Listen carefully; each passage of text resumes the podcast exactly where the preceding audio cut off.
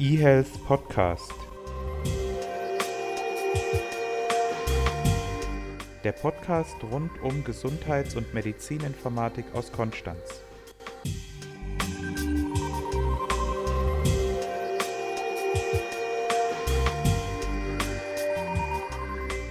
Es ist Freitagmorgen, eine neue Folge des eHealth Podcasts ist hier und zwar Folge 50. Bernhard, sind wir alt? Ja, wir sind alt. Folge 50. Ich bin noch nicht so lange dabei, aber das ist, glaube ich, schon ein großes Jubiläum, das wir eigentlich ausgiebig feiern sollten. Ja, jetzt sitzt du aber in Krefeld und ich sitze in Konstanz. Dann müssen wir äh, das egal. auf die Connet verschieben. Das stimmt. Ist Krefeld eigentlich Rheinland oder Ruhrgebiet? Rheinland, Niederrhein. Rheinland.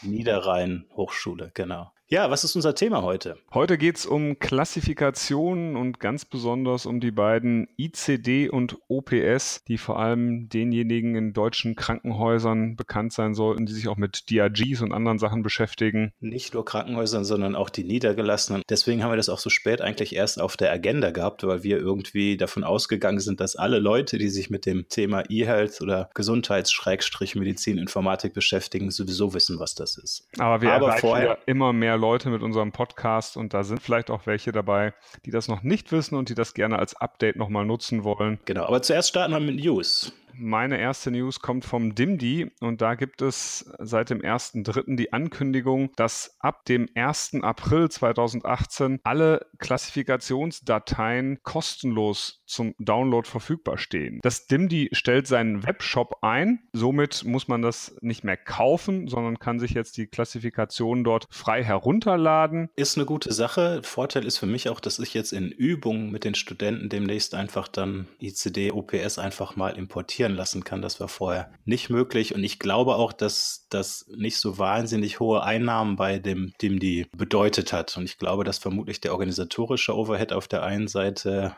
äh, vermutlich ähnlich hoch war in Kosten wie das, was sie da eingenommen haben. Und natürlich ist die Hoffnung, dass sich jetzt die Standards noch weiter verbreiten. Ja, das ist so ein bisschen das, was da im Subtext rausgeht. Also der Wegfall bedeutet einen großen Schritt mehr zur Nutzerfreundlichkeit und einen Rückgang von eben immer komplexer werdenden Bezahlvorgängen. So, kommen wir zur zweiten News. Von mir diesmal eine. Und zwar gibt es weiteres grünes Licht für E-Health oder Telemedizin-Projekte im Ländle, also in Baden-Württemberg. Und zwar gibt es dort zwei neue Anbieter für die Fernbehandlung. Einmal Fernbehandlung im Gefängnis. Und dort ist es so, dass im Projekt des Landesjustizministeriums vorgesehen ist, dass Gefangene in Zukunft telemedizinisch betreut und auch behandelt werden. Das soll ein halbes Jahr lang erprobt werden mit unterschiedlichen Ärzten, also unterschiedlicher Fachrichtungen. Und das Ministerium verspricht sich, dass dann das aufwendige Verlegen von Gefangenen vermieden werden kann. Und wenn man eine Krankheit hat, die vielleicht gut telemedizinisch behandelt oder diagnostiziert werden kann, wenn man das dann einfach über eine Art Skype-Session macht, über Videokonferenz, ist das natürlich ein großer Vorteil. Das zweite Projekt ist von einem schwedischen Gesundheitsversorger, der möchte in Baden-Württemberg ein Modellprojekt starten, auch zur Fernbehandlung, hauptsächlich mit Hausärzten. Und da soll die Kommunikation über Smartphone oder Tablet-App stattfinden und es sollen 200 Ärzte dort mitmachen. Also im Ländle geht es voran, dort geht es weiter mit Telemedizin und das begrüße ich. Ja, das klingt doch gut, auch wenn da natürlich erstmal wieder der ökonomische Nutzen der Treiber ist, aber wenn es dann hilft, solche Projekte voranzubringen, ist das ja sicherlich eine gute Sache. Ich habe noch eine News aus der Ärztezeitung vom 6.3. Da geht es um eine Befragung, die heißt Patientenradar. Die wurde im Auftrag des Unternehmens Vitabook durchgeführt und an der haben sich 2000 1000 Bundesbürger beteiligt und es geht um den Sinn und Zweck und den Nutzen einer Gesundheitsakte. Also muss man natürlich jetzt sagen, Vitabook selber ist natürlich auch Anbieter einer Gesundheitsakte und weitere Umfragedetails, wie diese 2000 Bundesbürger ausgesehen haben, die da mitgemacht haben, fehlen natürlich in dieser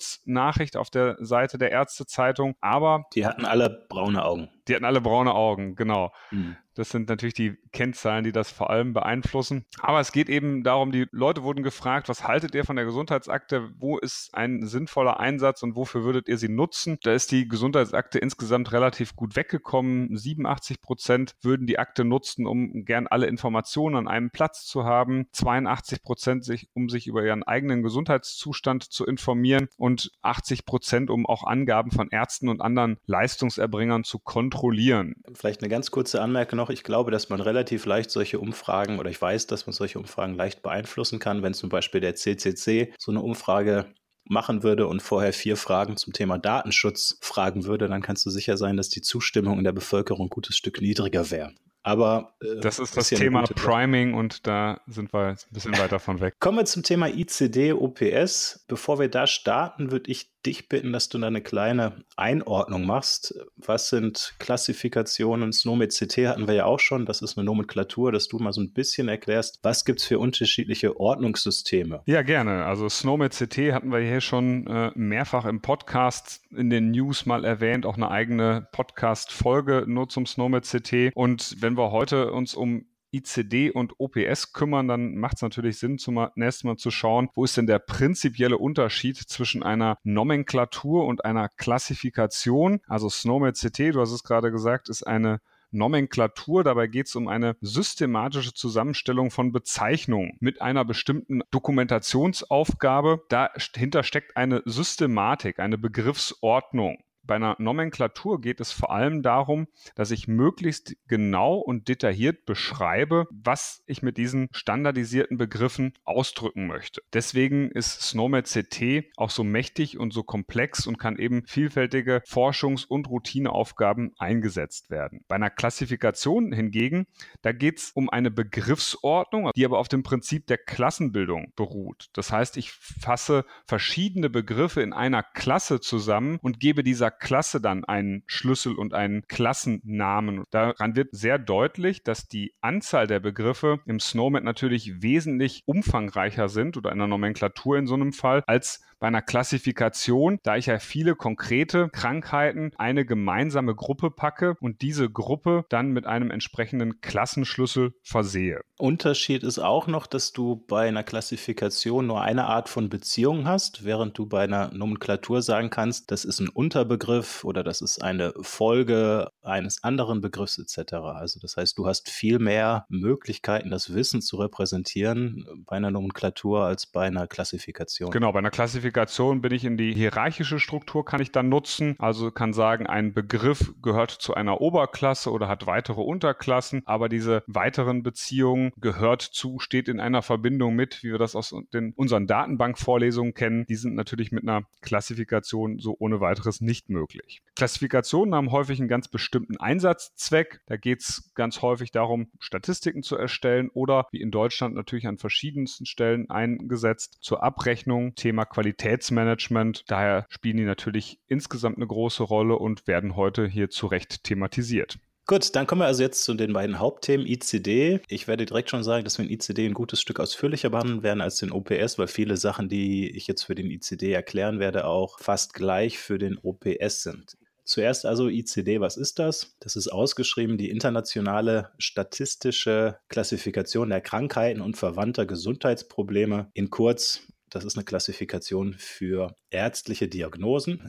Wie ist der ICD aufgebaut? Es gibt 22 Krankheitskapitel, das ist die oberste Gliederungsebene. Darunter gibt es dann die Gruppen, davon gibt es 261 und dann gibt es noch drei- und vierstellige Krankheitsklassen. Jetzt haben wir einen E-Health-Podcast, das heißt, wenn jemand Software anbietet, die den ICD als Datenbasis hat, kann man eine Möglichkeit dem Kunden oder dem Benutzer bieten, dass er sich einfach durchhangelt, also erst das Kapitel aussucht, dann werden ihm zu dem Kapitel die Gruppen gezeigt, dann wählt er sich die Gruppe aus und hangelt sich so dann runter, bis er die Diagnose hat. Was natürlich viele Ärzte auch nutzen wollen, ist, dass man einfach über den ganzen Katalog Freitext sucht. Lieber Bernhard, wer gibt das denn heraus? Ja, wie du schon gesagt hast, Christian, die ICD, man sagt auch übrigens die ICD, weil es ja eine eine Klassifikation ist. Die ICD wird international von der WHO herausgegeben und auch von der WHO gepflegt und weiterentwickelt. Es gibt aber, da werden wir ja gleich auch noch drauf kommen, die German Modification, also eine deutsche Version, die angepasst ist an die speziellen Regeln, die wir hier zur Abrechnung in Deutschland nutzen. In Deutschland wird das vom DIMDI herausgegeben, hatten wir ja gerade schon in den News. Das DIMDI ist das Deutsche Institut für medizinische Dokumentation und Information und kümmert sich um solche Themen Pflege von Klassifikationen und ab jetzt eben ab oder ab dem 1.4. stehen diese auch kostenlos zur Verfügung. Genau, aber vielen Dank für den Hinweis. Ich will das auch immer wieder mir aneignen, aber irgendwie schaffe ich das nicht. Ich sage immer weiter der ICD. du hast natürlich recht, ist die ICD, aber ich weiß nicht, ob ich das in meinen alten Schädel irgendwie noch mit reinbekomme. Wofür wird der genutzt? Also, du hast ja gerade schon gesagt, es gibt eine deutsche Version, kommen wir gleich auch nochmal dazu, die heißt ICD-10 German Modification. Die wird genutzt für die DRG, also für die Abrechnung von stationären Patienten, Patienten im Krankenhaus. Die wird genutzt für den EBM, also die Abrechnung von gesetzlich Versicherten, wenn sie zum niedergelassenen Arzt gehen.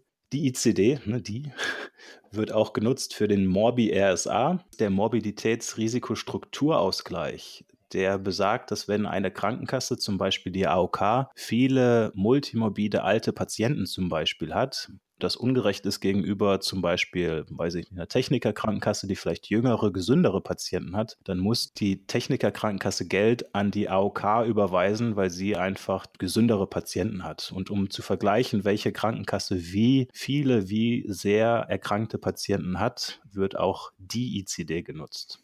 Dann ist es so, dass die ICD genutzt wird für Arbeitsunfähigkeitsbescheinigung. Das steht dort drauf. Wichtig, dass man dann den richtigen Zettel an den Arbeitgeber gibt und den anderen an die Krankenkasse, sonst weiß der Arbeitgeber, was man hat. Auf einem dieser Zettel steht nämlich die ICD-Ziffer drauf, auf dem anderen nicht. Und eine Sache ganz wichtig, die versuche ich allen Studenten und allen Leuten, denen ich was erzähle über ICD und OPS, immer wieder einzubläuen. Frage ich dich einfach mal, wonach entscheidest du, in welches Krankenhaus du gehst? Oder sagen wir mal, deine, deine Großmutter, deine Oma kommt und sagt, sie muss ins Krankenhaus, Oberschenkel, Halsbruch. Wie würdest du vorgehen, um ihren Krankenhaus zu empfehlen? Ja, eine Variante wäre natürlich, sich mal anzuschauen, schauen oder beim Thema OPS besser gesagt, wie häufig wird denn etwas in einem bestimmten Krankenhaus behandelt? Und da kann man sich beispielsweise die weiße Liste anschauen und da einfach mal nachgucken, wie häufig welcher OPS-Code zum Beispiel neues Hüftgelenk, neues Kniegelenk oder irgendwelche solche Sachen in diesem Krankenhaus behandelt werden. Und dann könnte man versuchen zu schließen, dass etwas, was da sehr, sehr häufig behandelt wird, hoffentlich von Ärzten durchgeführt wird, die das gut beherrschen. Das war nicht abgesprochen, aber das ist genau richtig richtig beantwortet. Ganz viele Leute, die ich kenne, die sagen, sie gehen in das Krankenhaus, weil es einen guten Ruf hat. Ja, ist die Frage. Das, ist, dieses, das ist ja überhaupt nicht quantifizierbar. Was ist ein guter Ruf? Ein Patient sagt, es ist ein guter Ruf äh, oder es hat ihm da gefallen, weil das Essen gut war oder eine nette Pflegekraft dort war. Wenn man das Ganze aber irgendwie systematisch angeht, dann guckt man sich die Qualitätsberichte an der Krankenhäuser. Die Krankenhäuser sind dazu verpflichtet, regelmäßig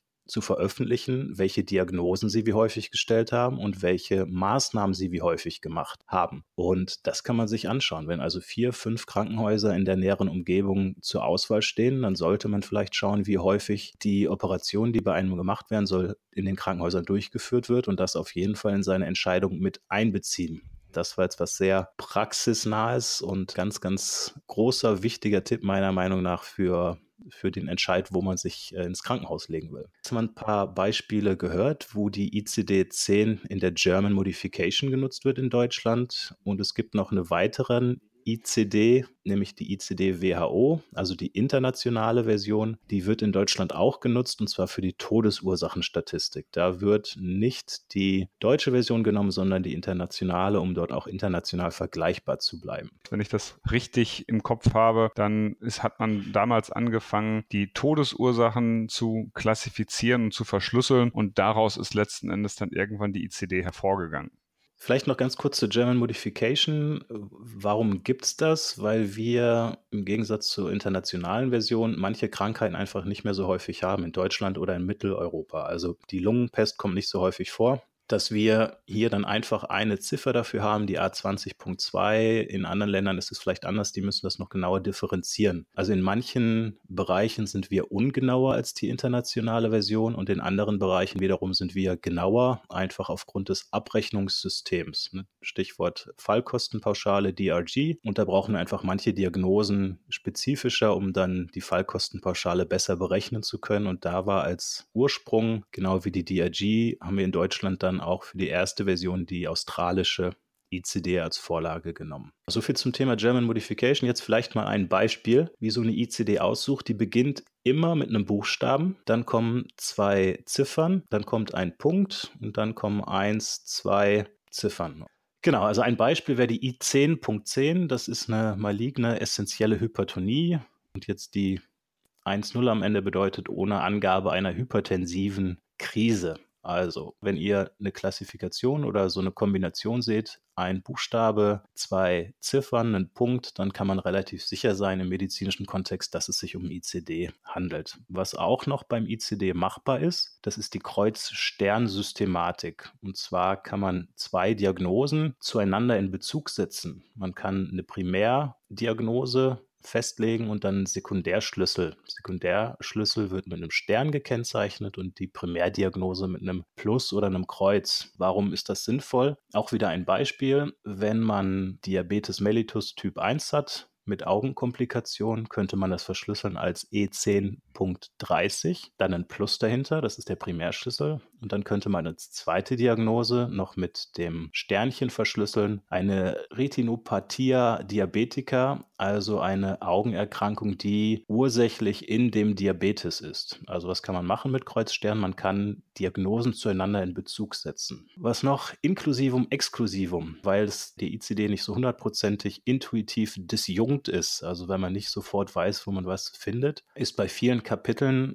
direkt am Anfang ein Inklusivum und ein Exklusivum. Man sieht also, du bist gerade in dem und dem Bereich. Falls du das und das meinst, bist du hier falsch, spring bitte in folgendes Kapitel. Oder man sieht, ne, das war das Exklusivum, oder man sieht ein Inklusivum, das und das, die Krankheit ist auch hier zu finden. So eine Art eingebaute FAQ, also irgendwelche Fehler, wo Ärzte gesagt haben oder was falsch verschlüsselt haben, wird dann quasi als so eine Art Wissensbasis mitgepflegt, dass man da dann einen Link beispielsweise setzt auf ein anderes Kapitel wo ähnliche Krankheiten sind. Ja, neben den Sachen wie Kreuz-Stern-Klassifikation und Inklusivum, Exklusivum gibt es auch noch ein paar Spezialbereiche, die nur in der Ambulanz gelten. Also du hattest ja gerade schon erwähnt, Christian, im den EBM und wenn ich damit Diagnosen verschlüssele, dann gibt es noch ein paar Spezifika, zumindest in Deutschland, die ich dann mit angeben muss. Und das eine ist die Diagnose Sicherheit. Da gibt es die vier Ausprägungen A wie Ausschluss einer solchen Erkrankung, G wie gesicherte Diagnose, V wie Verdacht auf und Z ein symptomloser Endzustand nach Überstehen einer Erkrankung. Das ist einmal das Kapitel Sicherheit und es gibt den Bereich Lokalisation mit den Ausprägungen rechts, links, beidseits sind wir fast fertig. Eine Sache möchte ich noch anmerken. Es gibt natürlich beim Katalog immer diese Ziffern oder die Codes und es gibt dazu dann offiziellen ICD-Text. Häufig ist es aber so, dass auch Krankheiten unter einem anderen Namen kennt und die vielleicht trotzdem finden möchte. Ein Beispiel, was ich da immer mache, was sich bei den Studenten auch immer ganz gut einbrennt, ist die Stinknase. Stinknase ist wohl etwas, wenn man einen Nasenspray-Abusus hat, also zu häufig sich irgendwelche weiß ich nicht, Nasivin oder sowas nutzt, also jetzt nicht die klassischen Meersalzlösungen, sondern was die Schleimhäute abschwellen lässt, dann kann es wohl passieren, dass die Schleimhäute nicht mehr gut durchblutet werden, absterben und dann diese Schleimhäute stinken. Und im Volksmund nennt man das Stinknase. Der Begriff, unter dem es im ICD zu finden ist, ist aber die chronische Rhinitis. Wenn das jetzt etwas ist, was nicht so häufig vorkommt und ein Arzt, ein niedergelassener Arzt damit konfrontiert ist und er soll das verschlüsseln, dann kann er sich entweder durchhangeln, also von den obersten Gliederungsebene bis, bis runter dann zur chronischen Rhinitis. Wenn er das jetzt aber nur als Stinknase kennt und er Stinknase eingeben würde und nur der normale Katalog hinterlegt wäre, dann würde er das natürlich nicht finden. Deswegen gibt es noch den Diagnosen-Thesaurus. Thesaurus kennt ihr vielleicht bei Word. Wenn ihr zu häufig ein Word, ein Wort benutzt und ihr euch nicht wiederholen wollt, kann man ja mit rechts draufklicken, kann Thesaurus auswählen und dann werden inhaltlich ähnliche Begriffe dort angezeigt. Und sowas ähnliches gibt es eben auch beim ICD bietet auch DIMDI an und dort stehen viel, viel mehr Begriffe drin und jeder Begriff verweist auf eine konkrete Diagnose. Wenn man also die, diesen Diagnosenthesaurus auch in seiner Software mit umgesetzt hat, kann der Arzt auch nach Stinknase suchen und würde dann trotzdem die chronische Rhinitis finden. Dann vielleicht ein paar Beispiele, ein paar ICDs, die ja, weiß nicht, unterhaltsam oder einfach Beispiele sind. Es gibt zum Beispiel die E66.2, das ist Fettleibigkeit, Adipositas Grad 3 bei Patienten über 18 Jahre und von einem BMI Body Mass Index von 40 oder mehr. Das ist schon eine ordentliche Hausnummer. F15, das ist eine psychische und Verhaltensstörung durch andere Stimulantien, einschließlich Koffein. Das ist etwas, was ich bei mir selbst auch pflege.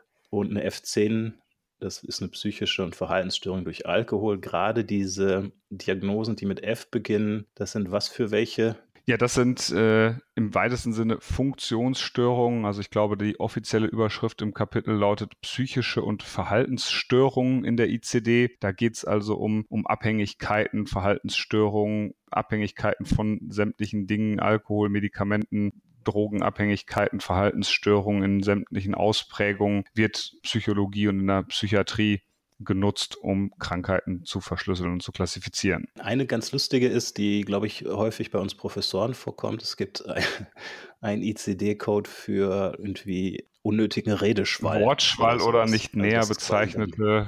Ne, ich glaube, das kriege ich nicht auf Kette. Egal, also quasi unser, unsere Podcast-ICD. Machen wir mal weiter. Es gab eine ICD-9, es gibt aktuell den ICD-10, vermutlich wird danach der 11 ICD kommen und ja. ist noch in der Entwicklung, sollte auch schon eigentlich etwas eher am Start sein, befindet sich noch bei der WHO, die ja dafür international verantwortlich ist, aktuell in der Entwicklung. Auf den Seiten der WHO ist die neue Version, die ICD-11, für 2018 angekündigt. Warum hat sich das jetzt ein bisschen länger hingezogen? Also dieses Mal sind ganz gravierende Änderungen gemacht worden. Also es ist deutlich deutlich äh, erweitert worden, die ICD. Es ist jetzt auch möglich, die Postkoordination, die wir bei SNOMED CT vielleicht schon mal äh, gehört haben, zu verwenden. Man kann also Begriffe aus den Diagnosenklassen noch um weitere Codes erweitern, um da eben noch mehr Genauigkeit in diese Begriffe hineinzubringen. Und das Ganze wird hoffentlich dann ab Juni 2018 international veröffentlicht und man kann eigentlich sicher sein, es wird dann auch irgendwann danach eine deutsche Version geben, die an, den, an die deutschen Bedürfnisse angepasst ist. Dazu gab es schon eine Studie vom, von der TMF im Auftrag des Bundesgesundheitsministeriums Ministeriums. Die haben einen ICD-11-Feldtest durchgeführt und bescheinigen der ICD eigentlich ganz gute Statistiken. Also es wurde untersucht, wie die Vollständigkeit ist und die wurde als sehr gut beurteilt. Für seltene Erkrankungen gibt es noch ein bisschen Nachholbedarf. Die waren noch nicht ausreichend präzise, aber insgesamt wurde der sehr positiv bewertet. Wer sich davon selber ein Bild machen will, es gibt auf den Seiten der WHO schon einen entsprechenden Browser in einer Beta-Version und auch ein entsprechendes entsprechendes Coding-Tool. Die beiden Links dazu kommen natürlich mit in die Show Notes. Gut, dann vielleicht letzte Information noch im ICD. Es gibt auch Sonder-ICDs, nämlich für die Onkologie. Kommen wir zum UPS. Für den gilt eigentlich fast alles, was wir einführend gesagt haben, hier auch. Wird genutzt für die Abrechnung, wird vom Sozialgesetzbuch 5 vorgeschrieben. Also es muss danach kodiert werden, ansonsten kann nicht abgerechnet werden. OPS bedeutet Operation und Prozedurenschlüssel, wird also auch vom DIMDI rausgegeben. Monohierarchische Klassifikation. Vielleicht zwei Anmerkungen noch, bevor wir uns Beispiele anschauen. Erstens, der OPS wird genutzt, um für die DRG auch Sachen abrechenbar zu machen, die ansonsten kein, sagen wir mal, Vehikel hätten, abgerechnet werden zu können. Also zum Beispiel, wenn ein Patient viele sehr teure Medikamente bekommen hat, stationär, oder wenn er viele Blutprodukte bekommen hat, dann gibt es Ableitungsregeln. Wenn also eine gewisse Menge an Blutprodukten erreicht wurde oder überschritten wurde, dann darf eine OPS generiert und abgerechnet werden über die DRG. Das heißt, da wird OPS als Transportvehikel genutzt, um Sachen abrechenbar zu machen. Das ist das eine. Das zweite ist, dass auch wenn es Operationen Prozedurenschlüssel heißt, dort sind nicht nur Operationen aufgeführt. Und deswegen möchte ich die Kapitel kurz nennen. Kapitel 1 heißt diagnostische Maßnahmen. Sehen wir schon, diagnostische Maßnahmen sind eben keine Operationen in der Regel. Kapitel 3 ist bildgebende Diagnostik. Da stehen dann Sachen drin wie MRT, wie CT etc. Kapitel 5, da kommen wir dann zu den Operationen. Kapitel 6 sind Medikamente. Kapitel 8 nicht operative therapeutische Maßnahmen und Kapitel 9 ergänzende Maßnahmen. Was ist denn mit Kapitel 2 und 4 und 7? Genau, der, ist, der OPS ist aus dem ICPM entstanden und um das noch halbwegs kompatibel zu halten, wurden einfach die Kapitelnummern beibehalten aus dem ICPM und die Sachen, die in den OPS nicht reingehören, die wurden einfach nicht übernommen. Also Kapitel 2 aus dem ICPM gehört offensichtlich und Kapitel 4 nicht in den OPS mit rein, deswegen haben wir da Lücken im OPS. Auch da wieder ein paar Beispiele, ist von den Codes ein bisschen anders. Der startet also nicht mit, mit einem Buchstaben, sondern der startet mit einer Ziffer. Dann kommt ein Minus oder Bindestrich und danach kommen weitere Ziffern. Beispiele.